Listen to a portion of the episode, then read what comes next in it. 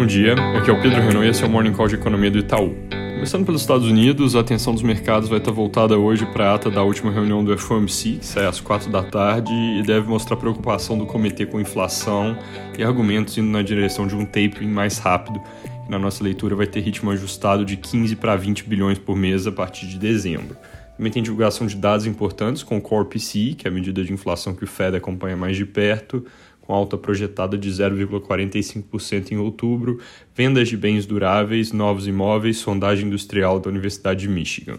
Na Europa, o índice IFO de confiança dos empresários na Alemanha veio com leve queda em novembro, ainda melhor que os patamares pré-crise, mas com deterioração das expectativas sobre os próximos meses. Na França, por outro lado, o indicador de confiança industrial veio com alta depois de ficar praticamente de lado no mês passado e recuar no mês anterior. No geral, confiança da indústria segue robusta na região. Aqui no Brasil, hoje o senador Fernando Bezerra deve apresentar o parecer na CCJ sobre a PEC dos precatórios, um texto que é reflexo de costuras para tentar conseguir mais do que os 49 votos necessários para aprovação em plenário. E, segundo os jornais, a principal mudança vai ser o que eu tinha comentado ontem, de fazer com que o aumento do programa no ano que vem seja permanente, em vez de ser 400 reais só no ano de eleição. Para isso, outro ponto que é reportado nos jornais é que eles devem contornar a lei de responsabilidade fiscal, provavelmente permitindo explicitamente na PEC que essa lei não se aplique para o programa. Isso é algo que eles podem fazer porque, de forma simplificada, a emenda constitucional está acima de lei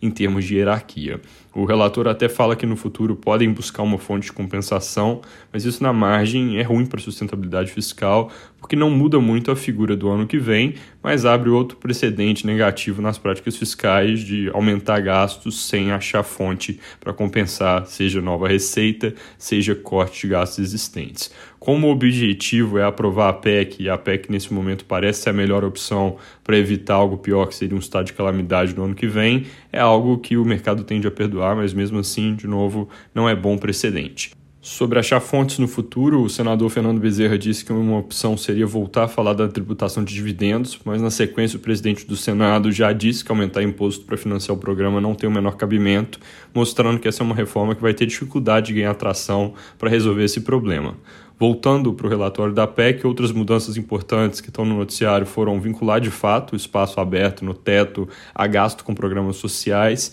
e garantir que os precatórios ligados à educação, os do Fundef, tenham um cronograma de pagamento acelerado. Apresentado o parecer hoje na CCJ, é possível que haja um pedido de vista, que a depender da decisão do senador Davi Alcolumbre pode durar 24 horas ou uma semana, então tem risco de o voto ficar só para a semana que vem. Último ponto sobre o assunto: se confirmadas essas mudanças vazadas nos jornais, parece ter espaço para fazer o tal fatiamento, que é aprovar logo as partes com consenso entre Câmara e Senado e depois, discutindo uma PEC paralela, as partes que precisam de algum ajuste. Da parte de dados, saiu agora a confiança do consumidor de novembro, veio com recuo de 1,4 pontos, cancelando a leve alta que aconteceu em outubro e se somando à queda forte de setembro. O patamar atual de 74,9 pontos é o pior desde abril desse ano e a FGV cita como fonte de pressão a inflação alta, juros subindo e maior endividamento das famílias de baixa renda. O índice caiu tanto no componente de situação atual, que recuou 2,1 pontos, quanto no de expectativas, que caiu 1